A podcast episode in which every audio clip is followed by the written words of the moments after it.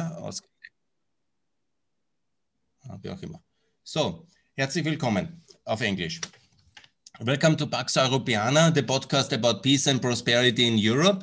I'm very honored to have a very special guest this morning to discuss his latest book, which is about uh, the Balkans EU accession. And I'm very honored to welcome Sebastian Schäfer, the managing director of the Institute for the Danube region based in Vienna. I'm very honored. Please, maybe Sebastian, can you introduce yourself to the international audience? Thank you very much. It's my honor and pleasure to be with you today. It's great to uh, speak with like-minded people about uh, topics that are common to each other. As you said, my name is Sebastian Schäfer. I'm the managing director of the Institute for the Danube region in Central Europe. Um, I've been uh, working for IDM since 2014. And uh, since 2019, I took over the position of managing director. And um, I uh, have a background in political science, European law, and Slavonic Studies uh, from the University of uh, Munich, have been working at several universities in Germany and also uh, different think tanks. And I'm very happy to be now in Vienna and work on a region that has always uh, been very dear to me. Um, and I'm looking forward to discuss um, these topics uh, with you today. Perfect. Uh, Sebastian, thanks a lot uh, for your time. And also, you have published a book recently with Dr. Busek about uh, Balkan now in Europe. Yeah? And it's a very uh, clear message you have. And I would like to ask you to present the core thesis of your book. Yeah, true. Um, it is basically an idea that dates back uh, almost one year uh, to the day ago when uh, Erhard Busek asked me to write uh, a book together with him on the Western Balkans. And then uh, I was, of course, very excited and uh, was uh, looking into what could be potential topics, what could be also potential authors. And within this, we discovered there are actually a lot of different books out there. There are lots of different, very, very uh, renowned authors out there that have written on this. Uh, and then we had the list, and then we said, okay, uh, what is a different angle that we can find here to bring across our message? The message that you mentioned, Balkan nach Europa sofort, arguing for the immediate accession of the Western Balkan Six to the European Union. It took a little bit of time, um, but then we discovered uh, a platform which is called Story One, um, which uh, is uh, an online tool where you can publish your own stories with up to 2,500 characters. So there is a quite a limitation to what you can put into one story. Um, and then we needed to find the, the, the, proper framework for it. And we thought, okay, maybe it uh, is a good idea to use personal stories related to the Western Balkans because it maybe gives a different angle, but also a better access to the very technical topic of enlargement to the European Union.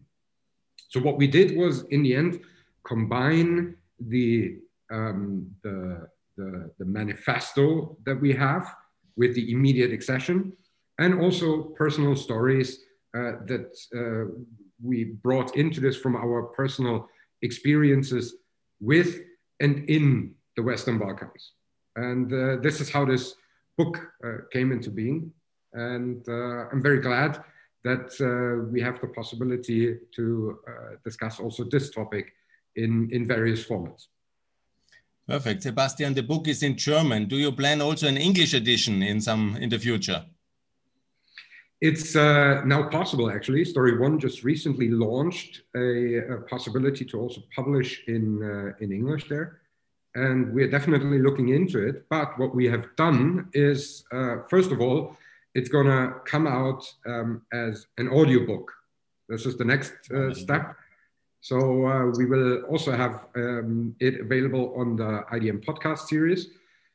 And the, the second thing, what we did is we accompanied this now with a policy paper in English, where we um, clearly list the necessary steps that we think um, are to be undertaken in order to uh, make this idea a reality. Let me ask you about the central um, thesis about your book. It's um, the six countries of the Western Balkans uh, to join the European Union. In which time frame? When do you think they should be full member?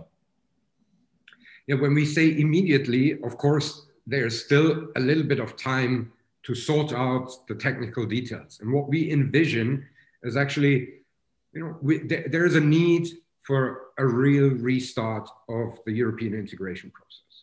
And um, I think that especially also the idea behind these stories was um, a result of, of an initiative that we did last year on the uh, 25th anniversary of Austria joining the European Union. Was called What's the Matter Europe? And the idea was that people tell stories uh, connected to a, um, a personal keepsake uh, with uh, relation to European integration. What we wanted to achieve was that we find a new, more inclusive narrative for the European Union.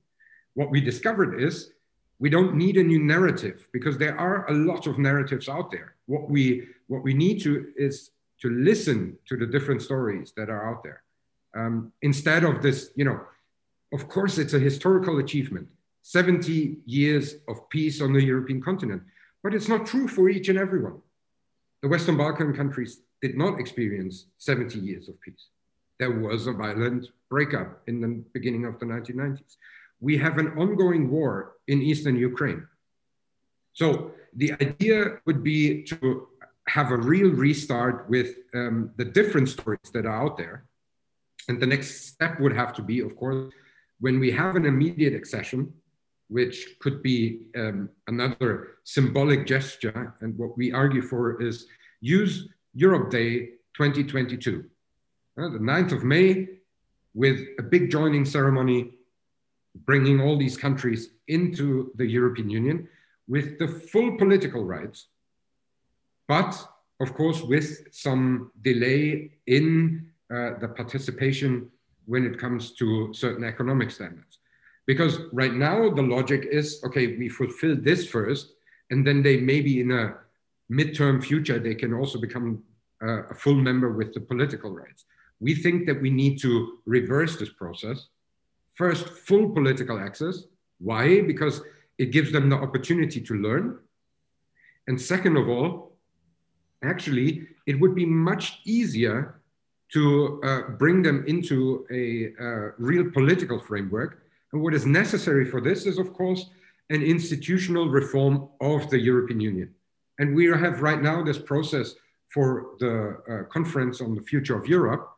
And we should really focus on a reform of the institutional setup because um, when we think about it, there is a dire need to um, modernize political processes, not only on the European Union level, but also in several um, national countries, because otherwise we fear that there's a real danger that all the democratic achievements that we have um, experienced over the past decades will simply erode from within um, the European Union.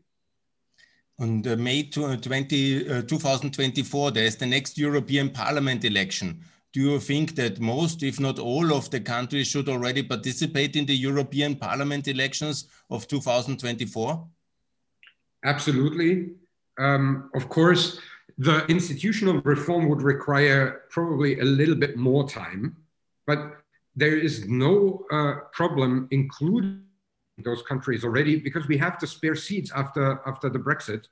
Um, it would not disproportionately blow up the European Parliament. Um, but what is much more necessary than just them participating and then also have elected officials on a European level is that the European Parliament gets um, a real right to participate in the legislative process, not only as a reactive actor, but as a proactive actor. And that requires, of course, that the European Parliament would get the right of initiative. Um, and uh, would be able to, to initiate legislation from its midst and not only have to wait when the, um, when the European Commission uh, wants to act. There's uh, those in, uh, especially in the European Union, in France, which has blocked uh, the EU um, accession of Macedonia and Albania. And then Mr. Macron is famously on record saying that first the European Union has to reform and then it's ready for enlargement. So you think this is the wrong approach? I think this is um, something that we have heard for the past decades again. we have we have been discussing a need for a reform basically um, with the treaty on um, a, um, a, constitution for Europe, uh, which, amongst others, uh, has been rejected in a referendum in France back in 2005. There was no real uh, change in the institutional setup foreseen, but it would have a different integration logic um, back then. And I mean, if we look at what actually happened with the Treaty of Lisbon and something that is really not discussed, um, maybe with some, you know, die-hard EU uh, integration nerds, um, but not in the broader public, with the um, ratification of the Treaty of Lisbon, the whole logic, yeah, the method Monnet with the spillover effects and the ever closer union, yeah, that at a distant point in time, everything will be uh, transferred to the European level, has actually been ended. Because now with the Treaty of Lisbon, it's possible to transfer certain policy um, fields back to the member states. And it is also possible, and painfully we have witnessed it with the Brexit, that member countries leave the European Union. So when we actually scratch one of the fundamental principles of European integration, the ever closer union was buried with the Treaty of Lisbon. Why are we not already discuss how an institutional setup can work also in the 21st century? And the, the latest date for that should actually have been when the Brexit vote was cast in the United Kingdom we have talked about the treaty to disentangle all the, all the connections that we had with the UK. We have discussed a little bit uh, how a future relationship could look like, but there would have been a discussion necessary over a third process, which would have been how do we work together in the European Union in the future in order to prevent a further um, um, disintegration and how to properly reform the institutions to make them fit for the challenges of the 21st century. So, Sebastian, you don't see um, enlargement as an additional burden, but you see it as an opportunity for revitalization of the European integration project. Yeah. I mean, when we do not have them as a member of the European Union, they can also not participate in a possible discussion about a treaty reform, right? You have to be a member in order to participate in this. Well, in, in the end, if, if this is not a, a possibility or a viable way, actually the discussion which is direly necessary about this institutional setup would be that we clearly say, okay, whoever wants to participate at the end of this process has to accept this. Um, and there, th th this would be another angle to really uh, foster a discussion here um, with everyone who wants to participate and not only um, have a discussion among the EU member states, which is obviously not moving forward. Uh, we have people, uh, governments within the European Union from the member countries that have a very different idea of what the European Union should look like. Um, buzzword, uh, the, the, the Europe of nations. But we also have other very um, um, integration willing member countries, but they are not daring to open up this discussion because they are afraid that this will accelerate the disintegration process. But if we make decisions, not political, if we prevent making political decisions out of fear that the result might be something that we do not expect, then there will never be any reform and then there will never be any progress. Sebastian, let's discuss uh, the six uh, different countries because the Western Balkans is also very much uh, six different countries with different realities.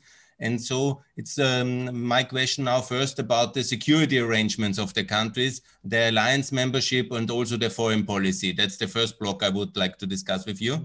And now we have uh, three countries which are already member of NATO. That's Albania, Montenegro, and North Macedonia. And we have uh, three, uh, two countries, Bosnia, which mostly wants and would like to join, Kosovo as well.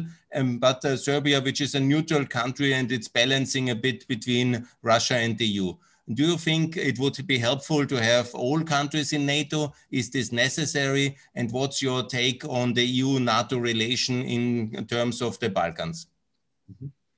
I very much uh, can understand your argument that this is like an easier first step to integrate those countries into NATO and then bring them into the European Union. Um, I, I, do understand the logic and um, I very much appreciate the idea.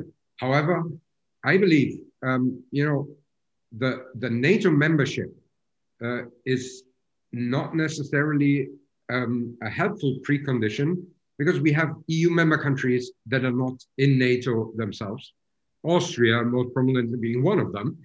Um, and the, the, the, second point uh, is what you mentioned uh, with, the, um, with, the, with the relationship to the Russian Federation. Now, the basic idea when NATO was funded uh, uh was this famous saying to keep the Americans in, the Germans down, and the Russians out. So I don't think we need to, to I mean, it's, it's never wrong to keep the Germans down when it comes to um, security related issues.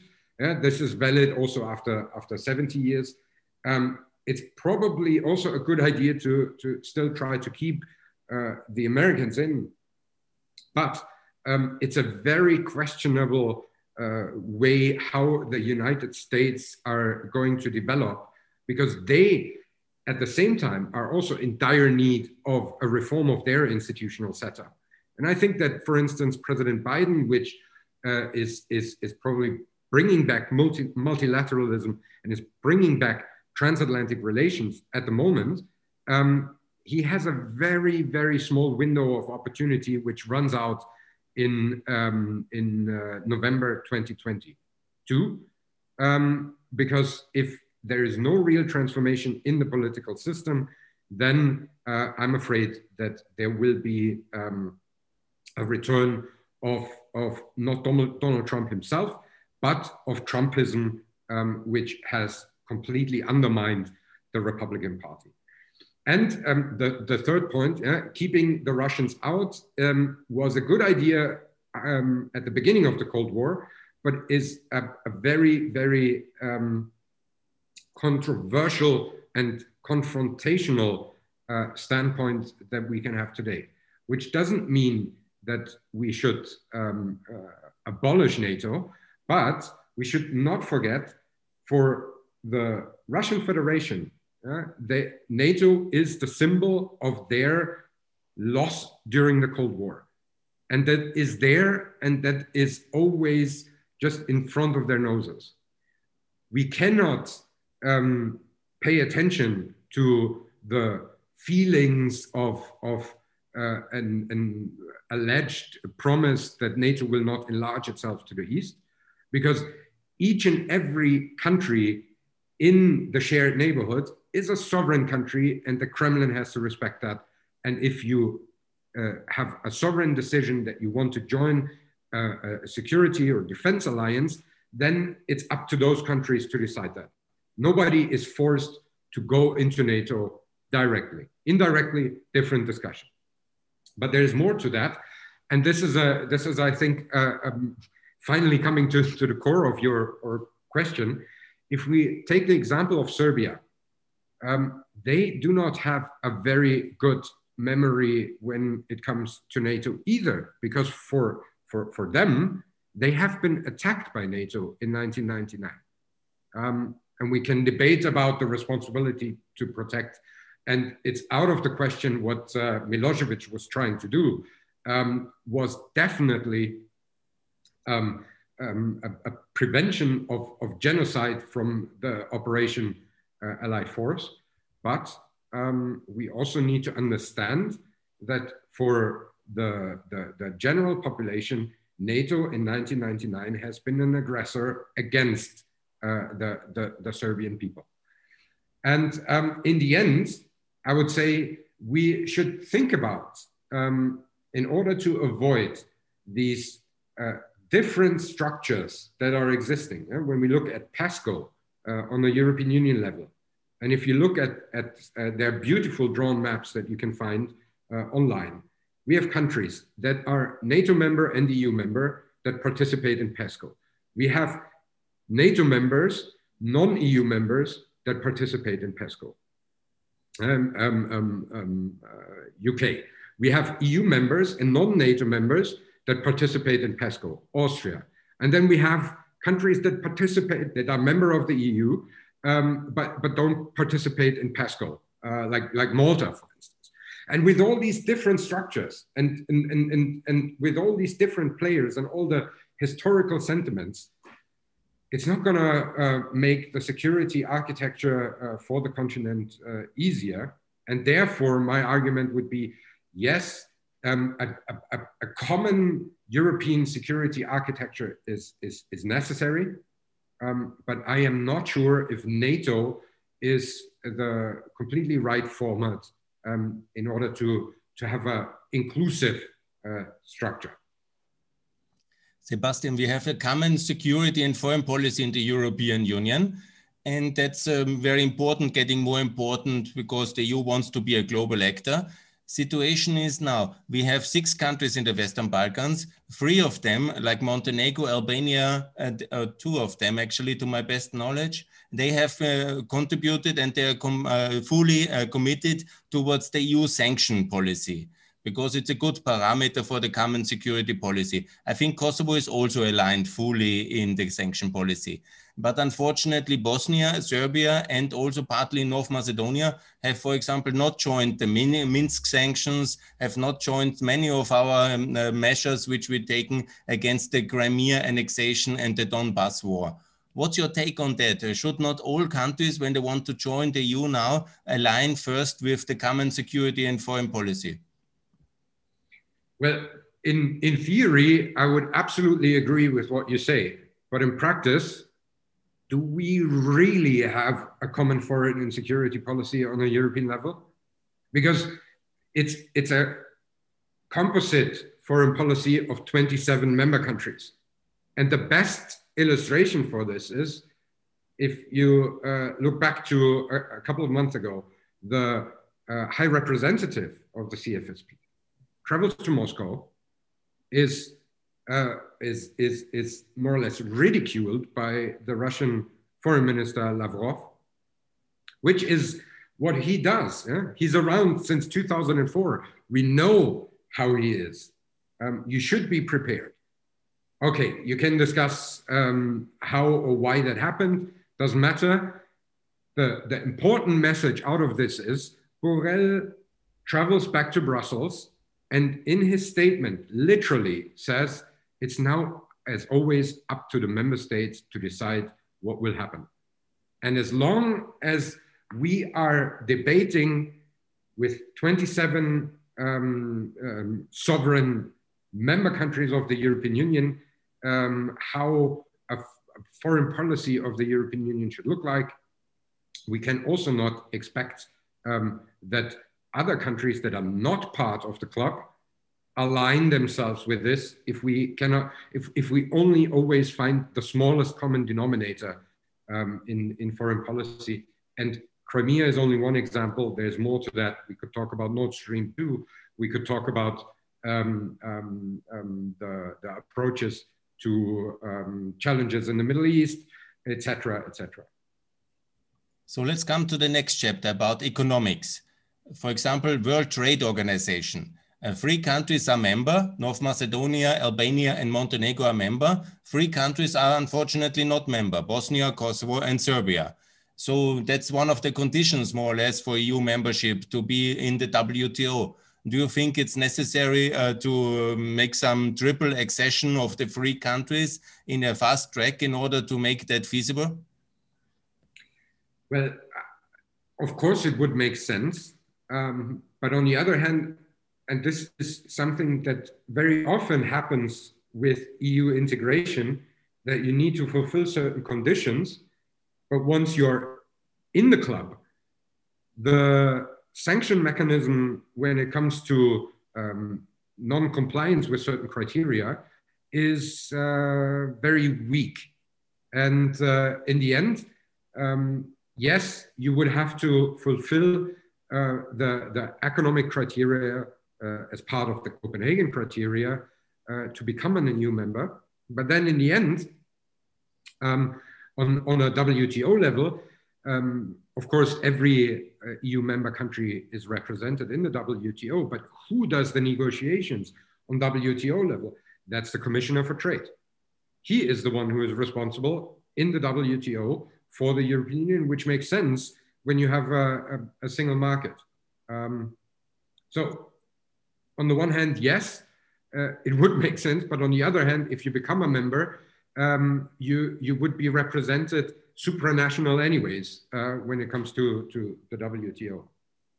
Let me ask you about the currency arrangement because we have Montenegro and Kosovo with the euro. We have Bosnia and Macedonia with uh, euro pegged currency. They are a part of the euro system more or less. And we have Albania and Serbia, uh, Serbia which have an independent uh, currency policy. Do you think it would be a kind of a sign of goodwill and also that the countries really want to join very fast if they all align um, and adopt the euro, or at least Serbia and Albania also back towards the uh, European currency?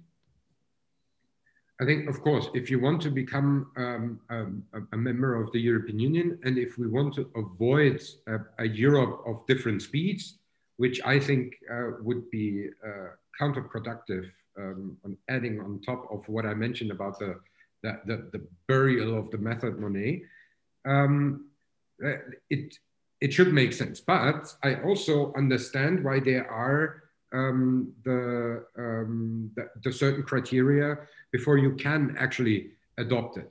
What should be done, and this again um, also uh, applies to EU member states. Um, the, the moment this is possible, you have signed the accession treaty, which means you need to accept the acquis communautaire, which also includes the euro. Um, and you should introduce it then whenever that is possible. But what we can see, Sweden, for instance, um, they, they held a referendum, the people voted against it, and now they are artificially um, not fulfilling the criteria. They stay in, in, in, in the, uh, in the uh, European um, uh, Wechselkursmechanismus. the, IMA 2, IMA 1. Yeah. And, and um, uh, do not introduce the euro. The same also partially for the countries that joined in 2004. Um, how can you expect from others um, that they fulfill criteria that you do not fulfill for yourself? And um, in, in that sense, uh, I think um, each and every country that becomes uh, a member of the European Union should strive to introduce uh, the euro as their currency as soon as possible. Um, but in the end, we need also reforms here in order to guarantee a stability of that common currency, um, have a real common economic policy, which is, to my limited economic understanding, but nevertheless, uh, the, the, the, the, absolute basis for a common currency. And um, then also uh, make sure that a, um, a, a, sanctioning mechanism is something that cannot be um, undermined by the member countries themselves. Because if, if we look back, uh, the, the first time that these criteria were sort of softened was actually done by Germany and France back in 2005. And um, we would find many other examples uh, for, for this uh, lack of, of supranational sanctioning mechanisms, not only from the EU towards third countries, but also from the EU towards its own members if they do not stick to criteria that they once fulfilled. But then afterwards, they more or less can do whatever they want. Sebastian, we are in with the Western Balkans integrated in the first level of economic integration with a free trade agreement with the CEFTA, the Central European Free Trade Agreement. With Turkey, the EU has already a customs union arrangement, which is the second level. And many people now propose, like, for example, the um, European Stability Initiative, they propose uh, to have um, internal market arrangements with the Western Balkans. That would be the third level. You are now proposing basically the fourth level, the political integration already as the first step. Uh, so, what is uh, your take? Would it be possible to have, uh, first of all, now fast track the customs union with the Balkans, or is the EU uh, internal market arrangement a kind of alternative? Or what is um, your take on these various proposals we have here now on trade integration? Yeah. I think the the um, initiative that you mentioned by uh, Gerald Knaus and also the the European Stability Initiative is a very good one. It's it's it's a very good idea. What it lacks in the end, and this is the tragedy with a lot of very good ideas that are out there, is uh, the implementation. And um, while I have been uh, always very much in favor of sectoral integration, also when it comes, for instance, uh, to, to the countries um, of the Eastern Partnership, um, I think if we continue in this track and if we do not um, find more radical and, and accelerated approaches, this is, is, is problematic to, to, to go on and, and, and uh, take another decade or, or even more so until we find tangible results. Now, full membership in the European Union doesn't solve any problems magically, but um, I believe what we have to understand is uh, another fundamental idea, also from the founding fathers of European integration, is the demand, dismantling of borders, overcoming borders, be it uh, on, on real physical borders, but also uh, when it comes uh, to services, when it comes to trade, when it comes to um, where you want to live, uh, where you want to retire, etc. What we've done so far is that we only shifted these borders and uh, not really dismantle them for each and everyone.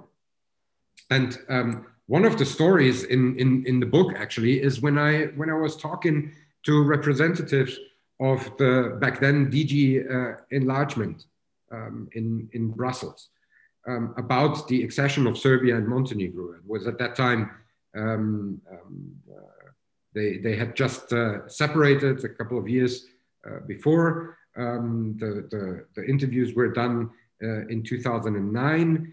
And then off the record, I, I asked uh, always like, what do you think? Who is joining? Is going to join first between the two countries, and when will this happen? And uh, reluctantly, they they mentioned, well, you know, if if it goes on like this, maybe 2015. And then in 2014, when Juncker became president of the Commission, it was immediately said, well, before 2025, we will not see another enlargement. Now think back. Um, of course, we both haven't experienced it, but uh, we, we know it from the history books. Think back, um, end of, of, of the Second World War, 45, until 1955. What in these 10 years drastically has happened, what was possible, and was what changed, not only for Austria, but also for Germany, France, etc. Um, and if you tell uh, people, okay, you wait another decade, this is a disproportionate, huge amount of time um, and, and then we wonder why certain reforms are not implemented, why, why certain um, autocratic tendencies rise up. Um, if, if, if you are not delivering tangible results that actually have been promised at the, at the summit in Thessaloniki in 2003. That is 18 years ago. This promise is now a grown up. And what has happened? Croatia has joined out of these countries that were promised uh, that, they, that they become a member. It becomes more cumbersome, it becomes more technical, and it becomes always longer and longer uh, when we look at the, at the past accession processes, how long they took. And we haven't even talked about that, for instance, Northern Macedonia um, is, is a candidate country since 2005. Um, they've undergone tremendous uh, troubles when, when it comes to uh, changing the name of the country, which was the, the reason why Greece was always blocking it. And then they do that. Governments fall in Greece. New elections have, been, have become necessary in Northern Macedonia. They undergo all these developments. And what is the result? Bulgaria is blocking now uh, the accession, with in, in, in, in the meantime, also France having hindered any progress only due to internal politics. And how can you expect that countries reform themselves when they risk a lot politically? Um, and then uh, uh, in the end, only one country, and it doesn't then matter if it's the, the uh, if it's Germany or if it's I don't know Cyprus, Malta, Luxembourg, um, who who can block any reward out of the uh, out of the the the, the necessary necessary reforms that you have been undergoing. Sebastian, let me ask you about the rule of law sector and the perceived argument of high level of corruption in the Balkans. And that's one reason why we should delay. In reality, Montenegro is already in Transparency International at uh, position 70, which is about the same like Romania and uh, Bulgaria and Hungary, in fact. Yeah? So also Albania and Macedonia, they have gone through tremendous reform processes and have internationalized basically the rule of law systems in the last five years. And also Kosovo and Bosnia have been rebuilt by the European community, the justice systems after the wars. So my question is, is it really a valid argument, uh, this, argument, uh, this corruption argument and the lack of rule of law in the Western Balkans to delay uh, the accession further? It's a very good argument. But as you mentioned, uh, the, the, these problems exist also within the European Union. And um, we cannot uh, use an argument to compare, okay, we do, um, we do not perform in the same way, so it, it doesn't matter for them. We need to tackle this. And it's a very core principle uh, of the European Union is the rule of law. But the major challenge, and this is why I think um, that an immediate accession, of course, need to go hand in hand with an institutional reform, which would then offer the possibility, if you undermine these fundamental principles of rule of law, if you do not tackle the, the endemic corruption, then there will be severe consequences from a supranational um, uh, level and not on an intergovernmental level as it is at the moment, which of course then it's enough that you have two countries uh, who do not want to, for instance, initiate this Article 7 uh, procedure. So um, we need to ensure rule of law as one of the fundamental principles um, of the European Union. But we cannot, uh, on the one hand side, delay um, the, the, this accession process while the rule of law is eroding in the very um, uh, own member countries that the EU already has. But on the other hand, it can also not be a blank check for them to say, look, we have the problems inside anyways, so come in and don't do anything we need a proper uh, supranational authority on the European Union level, which is not vetoed, blocked, or uh, softened by individual member countries. So you're supporting more European FBI style prosecutorial power in order to solve things inside uh, the European Union and not to wait uh, for decades to come until the countries are perfect? Uh, I, am not sure if, if, if the FBI is the correct, uh, would be the correct counterpart. Um, but, but, yeah, absolutely. There, there needs to be um, a, a, real supranational authority. We do have the basis for this. There is Article 7, there is OLAF, there is possibilities. Um, we, we now also have a, a um, uh, European Prosecutor's Office um, that, that, is, that is initiated. But uh, as long as there are ways around it, that you can avoid it, that you can change rules, um, uh, with, with, that you can block reforms with uh, very few countries um, inside the European Union, um, then there will always be the possibility to avoid this, and therefore more, more supranationality in Europe, less power to the member states, and uh, uh, especially uh, the possibility to, to veto um, with just one or two uh, countries. Qualified majority is the way uh, to go with each and every aspect um, in, in, in, the decision making uh, on a European level. Sebastian, let's come to the fourth uh, issue about the bilateral uh, issues and potential uh, vetoes by EU member countries and internal issues as well of the Western Balkans.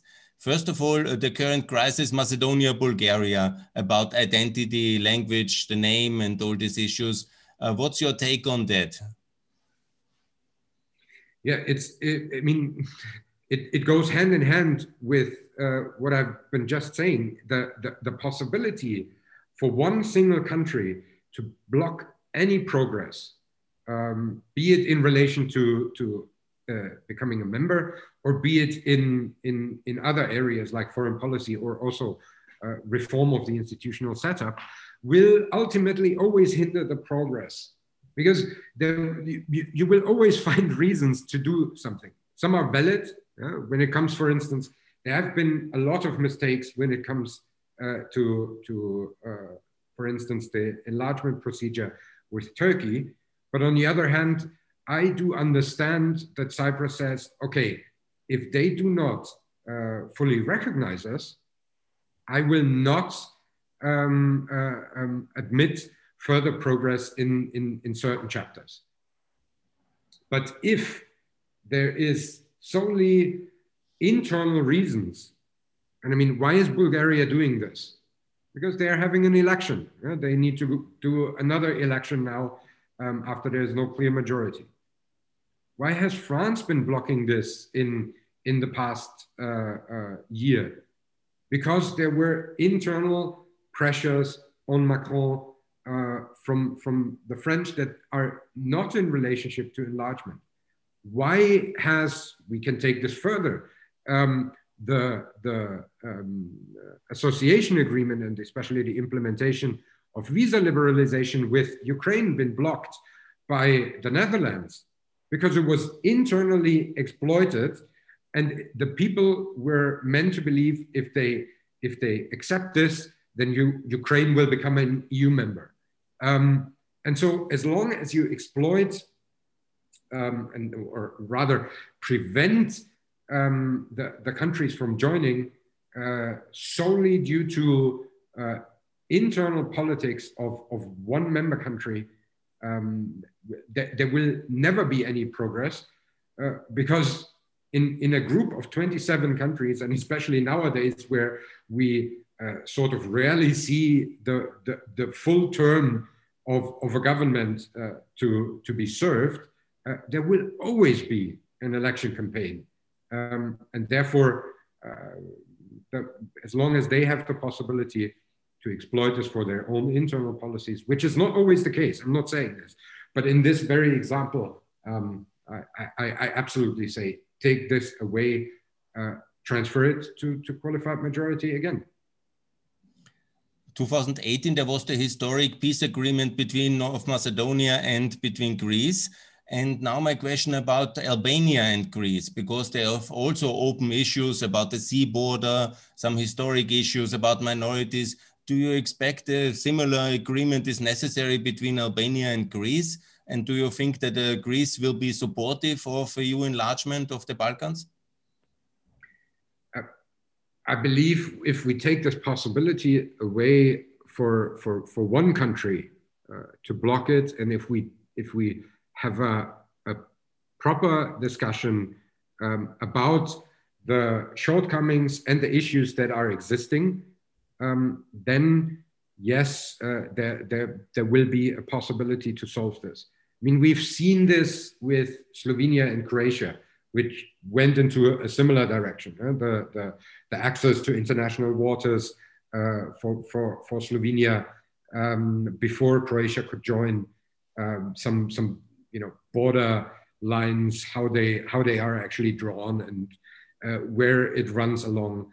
Um, ultimately, it, it could be uh, solved and didn't prevent. It prolonged the process of accession for Croatia, but it, it uh, ultimately led uh, to the accession. And my hope is that this would also be the case with the others, because ultimately, and we've seen other examples um, in, in the European Union, most prominently, I would say, uh, South Tyrol, that once you are part, it really doesn't matter that much anymore where the borders are drawn um, and, and, and which citizenship you in the end have um, because when there are no um, um, obstacles to uh, your own personal development within the, the European society, then suddenly all these uh, all these uh, others, I would say, uh, that that you have to separate yourself uh, from others, to that you have to create this imaginable enemy uh, in order to identify yourself, vanishes and um, then all these these these quarrels uh, became become less and less um, important in in in the general discussion. Um, the danger, of course, is that it immediately flames up again when this is taken away, and that is something that has shown us, for instance, the discussion about Northern Ireland now.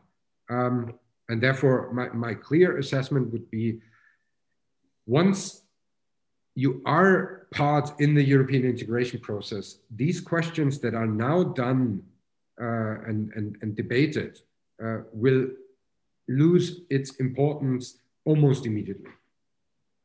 Sebastian, you mentioned the conflict about the Piran Bay between Slovenia and Croatia. Between Croatia and Montenegro, there is also an option in the Bay of Kotor to have a similar discussion about sea borders. There's also issues connected with the Yugoslavian uh, breakup wars between Croatia and uh, Montenegro. Do you expect uh, Croatia to be similar problematic like Bulgaria when it comes to Montenegro's EU accession? I think uh, we cannot exclude uh, a possibility that, that this is exploited. And um, when, when the situation arises and it's politically opportune to do that in, in Croatia for whatever reason, uh, um, there, there, there is the danger that this might happen. And this, this is why I would say take all this out of the equation and um, make it not a possibility that an individual sentiment can block uh, uh, progress um, uh, when it comes to European integration about Bosnia and the war 25 years ago, the Dayton Agreement. It was also very problematic um, until the Washington Agreement, what Croatia did in Bosnia in the year 93. And there has not been a very good reconciliation process uh, between the two countries. Recently, Croatia built a very expensive bridge uh, around uh, the Bosnian uh, sea outlet in Neum, for example, because they couldn't agree to use the landway. So my question is, do you think also in the relation Bosnia-Croatia, there will be problems and bumps in the road? Potentially, absolutely. What we really have uh, missed um, when the Iron Curtain fell and when uh, also the, the violent breakup of, of Yugoslavia happened is that we immediately uh, should have thought about a, a, a, similar um, uh, integration and, and also uh, uh, reconciliation process as we have done after the Second World War between Germany and France. Uh, so the, if, if we want to, to use this, this uh, image, yeah, what we have done with the River Rhine should have also been done with the River Danube uh, 1991 and after.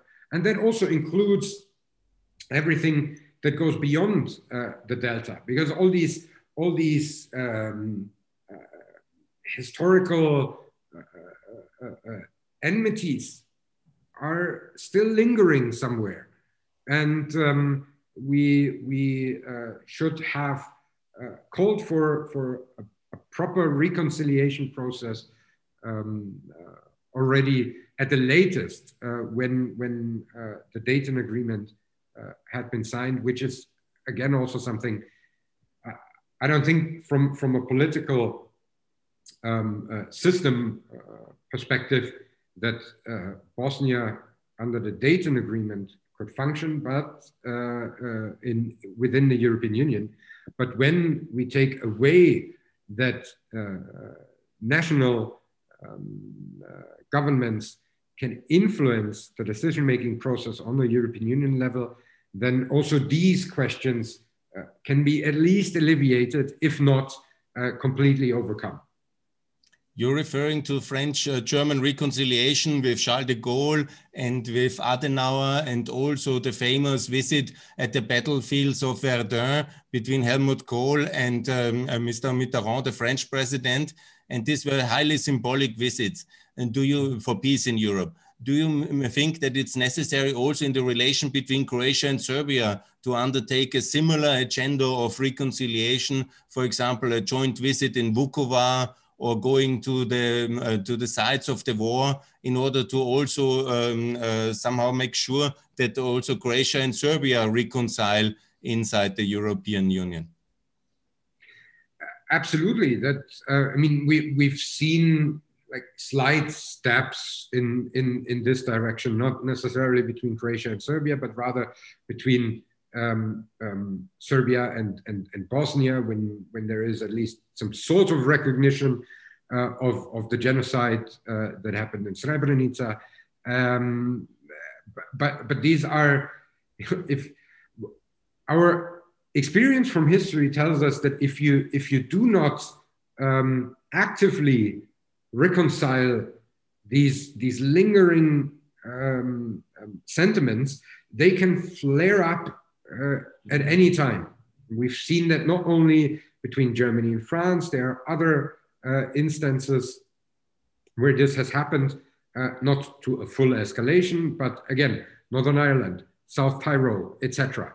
So why are we uh, not also learning our lessons from this and um, use European integration to foster this reconciliation process, which is direly uh, needed. Um, um, but once again, I think when you are part of the European Union, it becomes less and less uh, important um, because the historic achievement of European integration is really the, the reconciliation between Germany and France um, and, and if something like this is possible, where, where this uh, has, has caused so much suffering, so much uh, war uh, on the European continent, why shouldn't it not be possible to also help to alleviate the situation um, that we see in the Western Balkans, but also beyond?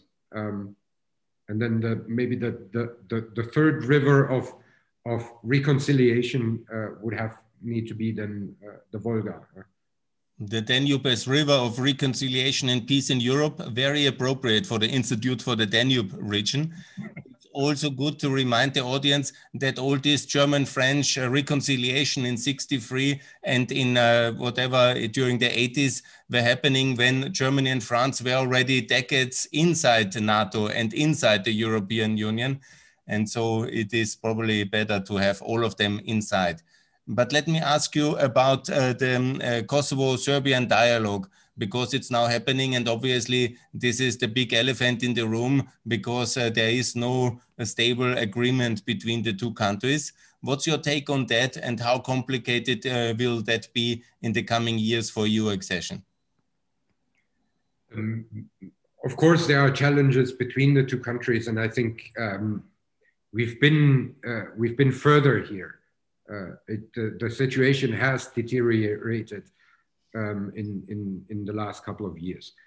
Um, of course, there is also a need to for for them to um, have a proper agreement, to have a proper recognition before they would be able to join. But I don't think I have to remind you, but maybe the audience, there are five countries within the European Union that haven't recognized Kosovo. And as long as this is not the case, how can you, how can you properly foster negotiation um, between those two countries from the side of the European Union when you have the representative for the common foreign and security policy coming from a country that doesn't recognize um, Kosovo, when you have the representative for this reconciliation process coming from a country that doesn't recognize Kosovo, and when you have countries in the uh, immediate neighborhood that do not recognize um, um, um Kosovo. And uh, again, in the end, I mean, you can debate about if um, this is, is, uh, has been a, a legitimate uh, declaration of independence. Um, there, there, are, there are arguments from, from the side of the Russian Federation that with this uh, yeah, and, and, and, and the Operation Allied Force and the, the first out of area uh, mission of NATO, uh, has opened the Pandora's box, and you can justify then all the, the uh, activities that, that, that you do in, in your vicinity. But ultimately, that doesn't lead us anywhere. It's a fact um, that, that Kosovo has declared its independence, uh, regardless what the, what the Serbian constitution says. And I strongly believe, again, it really would matter so much less if both are inside uh, the European Union. But the absolute minimum for this is, of course, that you um, mutually recognize each other. Sebastian, let me ask you about the EU uh, situation inside. Do you see uh, some support for EU enlargement inside the 27 member states? And what's the potential for alliance building for the Western Balkans? Where are friends and where are potential partners for fast track EU accession of the Western Balkans? There are, um, for instance, among the Visegrad countries, um, especially uh, Hungary, uh, has this very high up on, on the agenda. Um, one could debate reasons for this. Uh, um, challenge can, of course, be if, if, you, if you have more uh, countries that have governments that follow your sort of illiberal, I, I don't like the word because there is no illiberal democracy. Yeah? It's a contradiction in itself. Um, but nevertheless, it's also, of course, about um, the vicinity, the historical relationships, etc. The same goes for not when it comes to illiberal democracy, but historical relationship, uh, vicinity, neighborhood um, in Austria. I, I, perceive the Austrian uh, government and the Austrian foreign ministry in particular to be a very uh, staunch supporter of uh, the Western Balkans enlargement under certain conditions, of course, um, but nevertheless. And there are, there are certainly um, also other um, uh, member countries where not maybe the whole government or uh, even maybe only the opposition is supporting this. Um, but uh, um, in, in general, of course, the danger is um, to, to, to build a uh, big enough common momentum and interest uh, in this enlargement because the major debate that is going on and what I perceive when I when I talk to various representatives of, of, of civil society, there is a lot of fear of losing out. Uh, people say we have built this this uh, this this wealth uh, and, and and we've gained so much from European integration, but if we accept more countries, we will lose this. And uh, I always try to, to, to argue when we look at the simple numbers. Uh, one another word that I that I really uh, hate is is uh, net payer and net beneficiary, because that simply counts what, uh, according to the 1.1 something percent of your GDP, goes into the EU budget and what you receive uh, back from Brussels through various programs. But what it doesn't take into account is all the benefits that you get from being part of the biggest single market that is in the world, all the benefits that you get from exchange, um, variety, consumer protection, um, security also. Uh, when, when your neighbor is no longer outside of the club, uh, there, there's much more um, um, common uh, possibilities um, uh, with, with uh, dismantling all these hurdles and borders. And we are not talking about this. So it's not a zero sum game as we often portray it when it comes to the European budget. Uh, we have this and that amount. We agreed for the next multi annual financial framework, um, a trillion of euros. And now we have to see who gets which percentage and how much do we get back. Um, this is not a zero sum game. It's, it's one aspect of European integration but you gain so much more um, and, and, and also economically. And there have never been countries uh, that are EU members that lost out um, from other countries joining uh, the single market. We must not let us mis- be misguided by individual um, uh, perceptions um, uh, that, that uh, prevent a further uh, integration into this, and we should discuss much more um, the other benefits that come out of this. Because my my uh, uh, observation is we take a lot of these achievements for granted, and uh, we've seen that now in in in the in the pandemic um, when suddenly borders had to be closed again. Um, how much of of of uh, these these convenient developments uh, we are taken for granted. And I don't want to wait for another tragedy to happen that we then finally say, oh, it actually it wasn't that bad. No, actually, it was very, very good. It is already very, very good. There are challenges. There are people that, that will lose out. But in general, if we look, and politics should always look at the, the, the, the bigger um, societal positive development, we will gain each and every one. And this fear of the, the you know, the Polish plumber um, that, that has been discussed back in the enlargement in 2004, um, I don't think it really has uh, materialized and not all the, all the French plumbers are out of business um, in, in, in the last decade. Huh? In this debate, Sebastian, the most important decision making country for the Western Balkans EU enlargement is clearly Germany. There will be elections now, national elections uh, in the Bundestag in September. Do you think there is a consensus emerging to be pro enlargement in Berlin? But the, the interesting question is going to be who, who will actually be the next chancellor. And uh, at this point, I'm, I'm not so sure.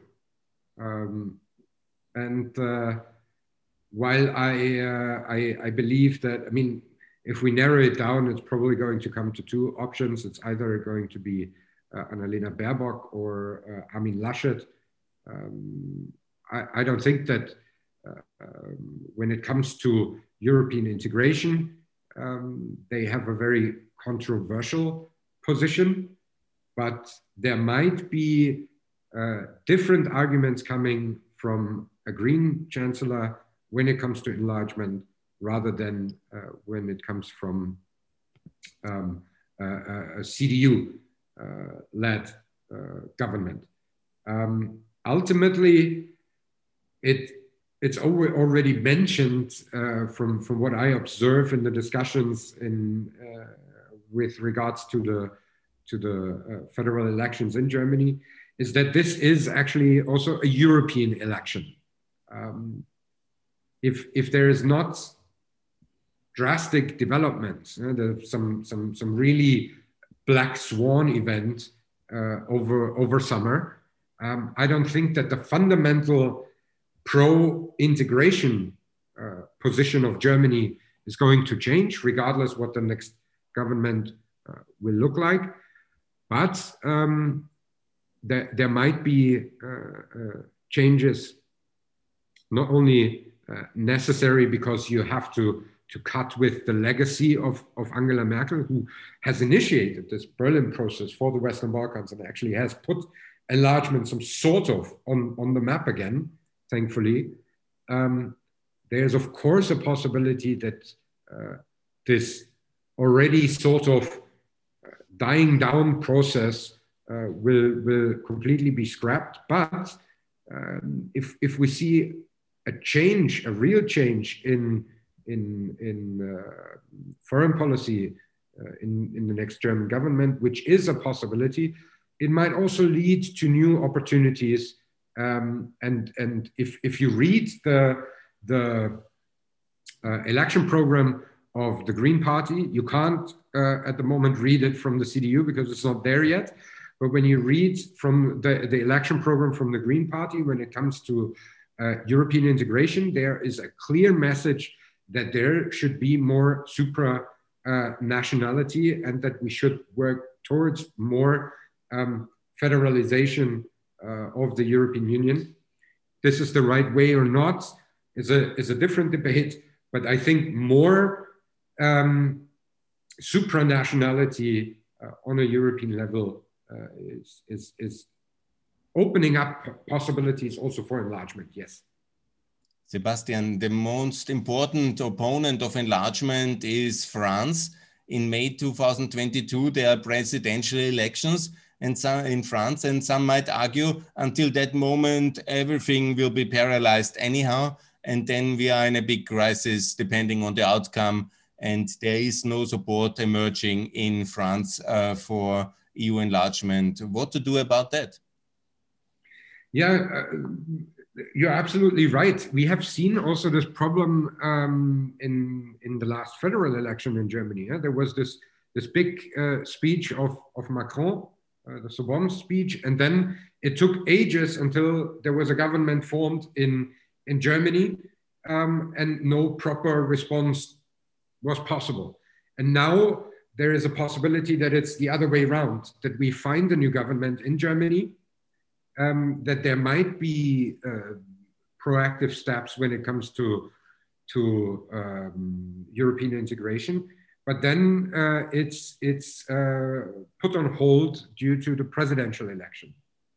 One more time, I can only argue for take away the possibility that a single country progress uh, blocks any progress or reform. Uh, of course, we will not be able to solve this on a European level until uh, neither the federal election in Germany nor the presidential election in France will happen. Um, I can only hope that um, despite the, the, the, the challenges that will arise out of this, we will continue to use the opportunity and, and broadly discuss how the future of the European Union uh, looks like, and that this will also be an element that is brought into uh, these election debates. Um, what we could observe normally is with uh, European Parliament elections, they are more or less broken down to national uh, um, elections because we have 27 different uh, regulations on how members of the European Parliament are elected, and then still national politics uh, uh, dominate the discourse. Why not also turn it around here and make the national elections actually European elections, especially when two of the biggest uh, countries and two of the founding members are um, having an election. And this is up to all of us. The electoral, um, um, uh, um, the, the, electorate has to demand that people discuss these kind of um, uh, things when it comes to the to the elections, um, and it has to be clear how uh, a development also on a European level will look like if you vote for me or someone else. Sebastian, the Western Balkan is one of the battlefields of the big power competition in the world. And situation is now in America, there's a very pro-Balkan president elected. Mr. Biden is probably the person in uh, the European and American politics who knows uh, the Balkans best. Uh, he has been to all the countries. He is work working since 50 years. He was even at the funeral of Tito, interestingly enough, and that's quite some time back again.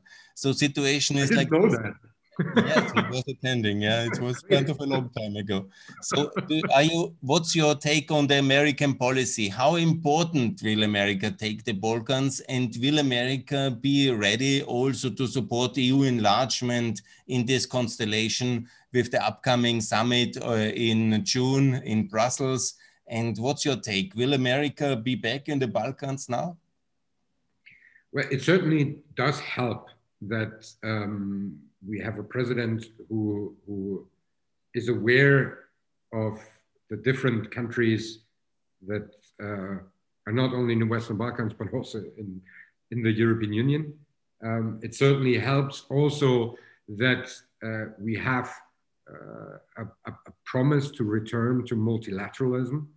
Um, but of course, there are different, um, different motives probably for um, a, a support of, of integration uh, when it comes to uh, some EU member countries and when it comes to the United States. Um, this is generally not a bad thing, um, but as, as you phrased it, eh, as, a, as a battleground uh, for, for different um, regional but also global powers um, is, is unfortunately still true and we have not have the best uh, the best experiences when when we look back uh, in history when there have been uh, different hegemonial uh, interests uh, been uh, clashing in this region. So um, to come to your question, I think that the Biden administration will certainly um, will certainly support um, a, a, stronger tie of the Western Balkan countries to the European Union. They might also um, even support enlargement, uh, but the but the motive is is probably rather to avoid further uh, influence coming from the Russian Federation, but also especially China.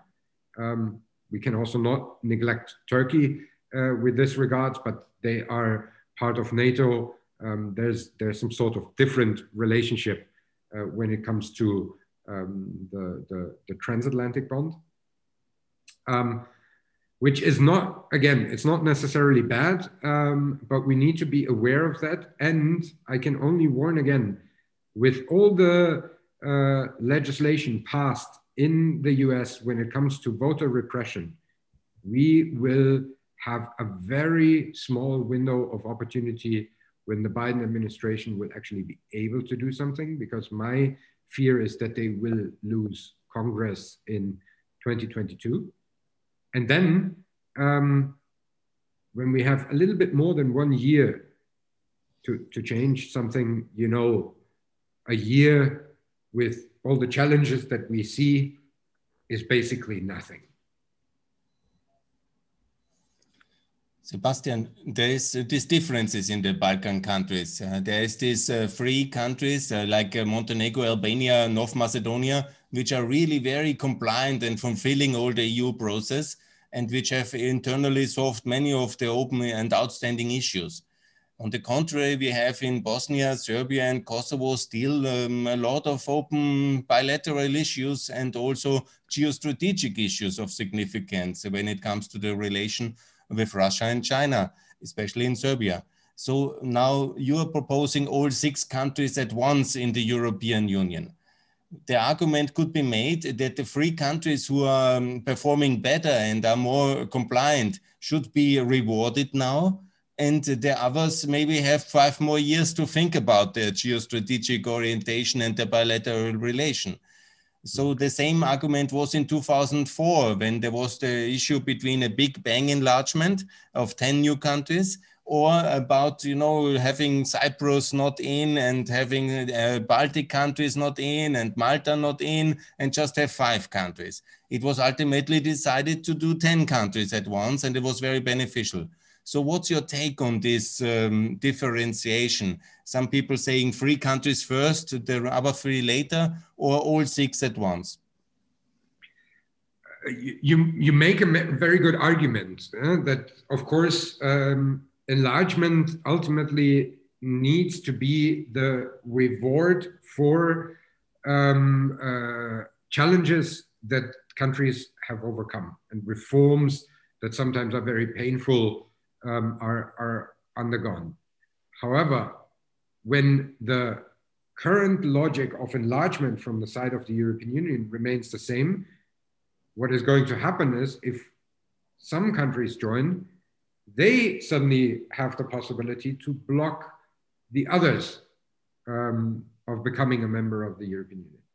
And uh, in order to avoid this, I would still argue do not make these differences, bring them in together, and sort out the institutional shortcomings and prepare the European Union to deal with challenges arising in those countries, but also in the EU member countries, to be ready and fit to at least politically fulfill some sort of uh, not only regional but global role that um, is aligned with the with the biggest um, the biggest uh, single market in the world.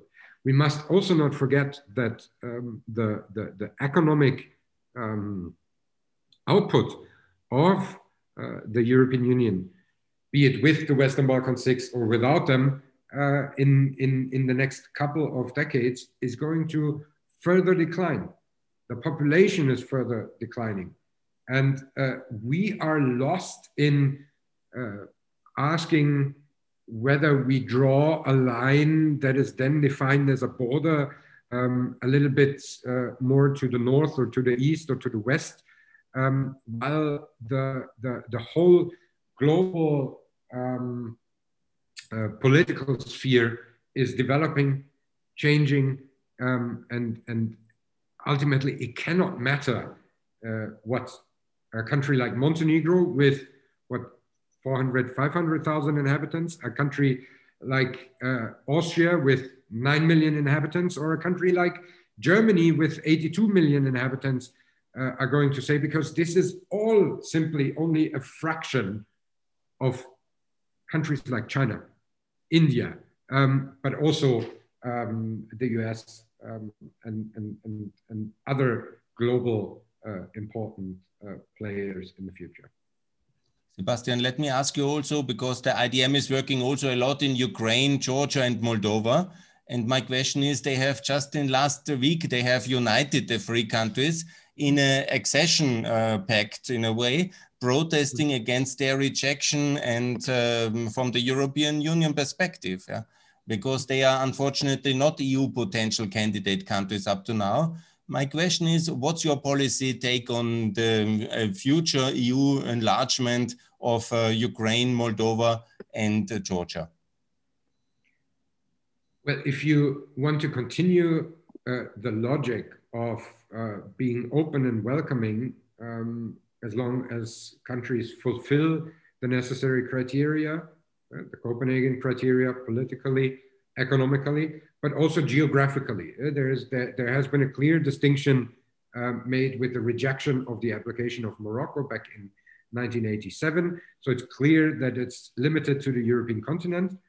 But Moldova, Ukraine, and Georgia, also Belarus, Armenia, and Azerbaijan, regardless of their possibilities or aspirations towards European integration, are potential EU member countries. And the EU should not be afraid to actually say this. We have more than 10 years of Eastern Partnership now. What is the viable result? Yes, we have visa liberalization with the three countries that you mentioned. We have an association agreement. We have a, a, deep and comprehensive free trade uh, agreement with all of them. Um, but the Eastern Partnership has also caused the annexation of Crimea, has caused uh, the war in uh, eastern Ukraine. I'm not saying that this is justified. I'm not saying that the Russian Federation um, has done something um, that is not breaching international law.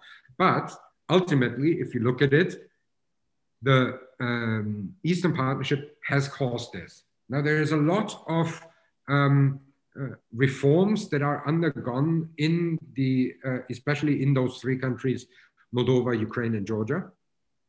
Of course, they're not uh, um, um, uh, ready to fulfill the Copenhagen criteria anytime soon. But why are we not, from the, the point of view of the European Union, also give them uh, the potential um, uh, enlargement perspective? Where's the harm in doing so? You would actually kill two birds with one stone, so to say. You reward the uh, reform willing governments, and they don't have to sell it um, uh, in, in strange ways to their electorate, which has happened uh, um, uh, before. And the second thing is you can openly um, openly send a clear message towards the Russian Federation and especially the Kremlin. Look, uh, whoever is open, whoever wants to, um, they can join. We are not forcing them, but you have to respect the sovereign decision. And there is no hidden agenda uh, from, from our side. And another point that comes into this is, um, and maybe also a bit of, of a reason why there is so much hesitation uh, from the side of the European Union to clearly state this membership perspective is, uh, of course, uh, you sort of need to hold up this carrot, uh, do reforms, and then you will be rewarded. And ultimately, it might lead in this direction.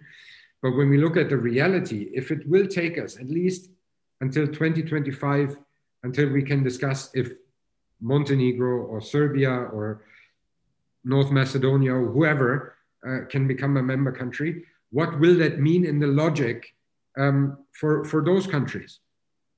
If we look at the uh, prolonging of the, of the accession process that has happened after each enlargement round, we are talking about a perspective then maybe for what 2035 2040 2045 how can you expect that uh, governments but especially uh, societies are willing to undergo these reform efforts when there is a distant perspective that might not even uh, be an option for you anymore and how such a process um, can uh, completely uh, um, bring a reform process to a halt is what we can observe with Turkey. Turkey, Erdogan was a reformist. He started a huge uh, reform program back in 2002 um, with regards to European integration. And then we had an unnecessary discussion that was driven by, again, Germany and France, eh, that we will have a referendum at the end uh, if, if Turkey can join or not, where we have not even reached a point where we discuss, would discuss this. But sending the signal also discourages reform efforts. And I would say, at least partially, again, also the EU member countries are responsible for how uh, countries in the direct neighborhood, be it candidate countries, possible candidate countries, or in a distant future, potentially candidate countries are developing. And this is something that uh, each and every one of us should keep in mind. This week, uh, the Belarusian government has uh, downed the airplane and uh, hijacked one of uh, their opposition uh, activists. And as the things are going with Belarus and with Russia in general, it's um, seemingly a big crisis on the horizon, already happening, in fact, in our relation. Do you think this crisis will focus the hearts and minds of the European and American decision makers that enlargement is really the thing to do in order to bring these countries back into safety of the European Union, in order to stabilize them, and uh, that we can also avoid a further uh, confrontation, at least in the Balkans. And so, do you think the crisis might be an opportunity, as Dr. Busek often says, for the Balkans? Every every crisis certainly has also opportunities, but I do not see how um, the the situation that is developing uh, now with regards to the Lukashenko regime is is providing an opportunity for more unity within the European Union um, with regards to enlargement, because I don't really see um, enough unity within the European Union to actually properly respond uh, respond to uh, this this situation. Um, what would be a proper response? Well, um, we see uh, always these arguments immediately popping up in any kind of situation that relates also again to this opening of the Pandora box in 1999, as it is argued uh, from the side of the Kremlin, that we always have this tit for tat uh, blame game. Yeah, well, it's okay to down this plane because you downed another plane uh, when when uh, you suspected that uh, Snowden uh, was was on board. Um, if you if you want to generate yourself as as the Russian Federation recently, uh, the government of the Russian Federation recently uh, stated uh, from from uh, the side of the Duma that they are the last stronghold of of democracy in the world, then you should also adhere to democratic principles, and you cannot tell me that the the, the downing of the of the Ryanair plane in Minsk with a MiG uh, fighter jet from Belarus was not uh, greenlit by the Kremlin. Without the Kremlin, this would not happen. And now you block uh, overflight rights uh, for Belavia and you urge to avoid uh, Belarusian airspace. Um, is this something that, that will ultimately lead to, to a regime transformation, not, not even thinking about change, but transformation? I don't think so, because you are over and over again neglecting another important player in the region, which is the Russian Federation. And if you do not send a strong signal, then um, the Russian Federation will continue to blame this. You've done this, so I can do that. And selectively approaching member countries when it comes to foreign policy um, and further undermine uh, uh, European unity and integration. And therefore, ultimately, of course, enlargement and willingness to work together would send such a strong signal. Um, but I'm afraid that each crisis with regards uh, to, to the shared neighborhood with the Russian Federation rather further drives a wedge between the member countries rather than uniting them um, and, and, and creating possibilities out of these crises. Do you expect massive Russian opposition to EU enlargement of the Balkans? Absolutely. Um, not necessarily um, on a, on a um, uh, security related area. Yeah, I don't expect that there will be direct intervention, but there will be uh, um, a continuation of disinformation campaigns. You can already see this in, in various fields, but not only in the Western Balkans, but also in the EU member countries. Uh, we must not forget there are more elections uh, that are happening within the European Union. Uh, Czechia um, and we know the relationship, uh, how it deteriorated between Czechia and the Russian Federation. Um, we, we will see hybrid uh, threats uh, and, and, and we will also see um, escalation of other conflicts if it would prevent uh, readiness and activeness um, and especially unity within the European Union. So Sebastian, let me ask you for some closing statement from your side. You have written a very good book. Also, I hope it will be published in English to make the case uh, for United Europe, for the Balkans to join. And that's a very powerful vision. I was very happy to have the opportunity uh, that you addressed uh, Pax Europiana, our podcast here, and maybe a closing statement for United Europe, the Balkans in Europe now.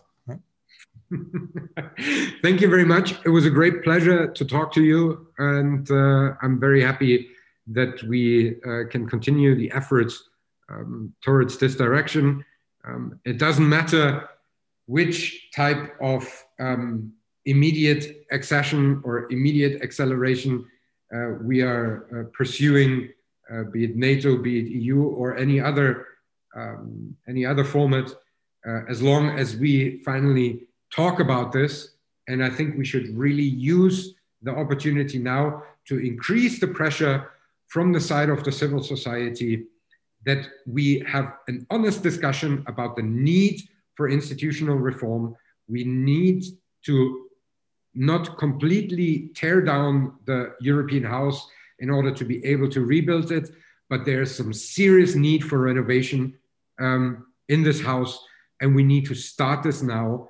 Um, and part of this is that we also add more space, uh, rooms, to that house, which means enlargement. So foster the, continue to foster the discussion um, about an institutional reform, continue to foster the discussion about enlargement, and especially get active in the conference on the future of Europe, um, because only we together can build um, the, the future on this continent. Um, Thank the European Balkans has a strong and powerful friend in Vienna. Thanks a lot for your time. Sebastian Schäfer from the Institute for the Danube region, the Danube, the river for peace and reconciliation and for unity in Europe. Thanks a lot and hopefully to see you soon. And thanks for your time with this uh, interview this morning. Absolute pleasure. Thank you very much and see you soon.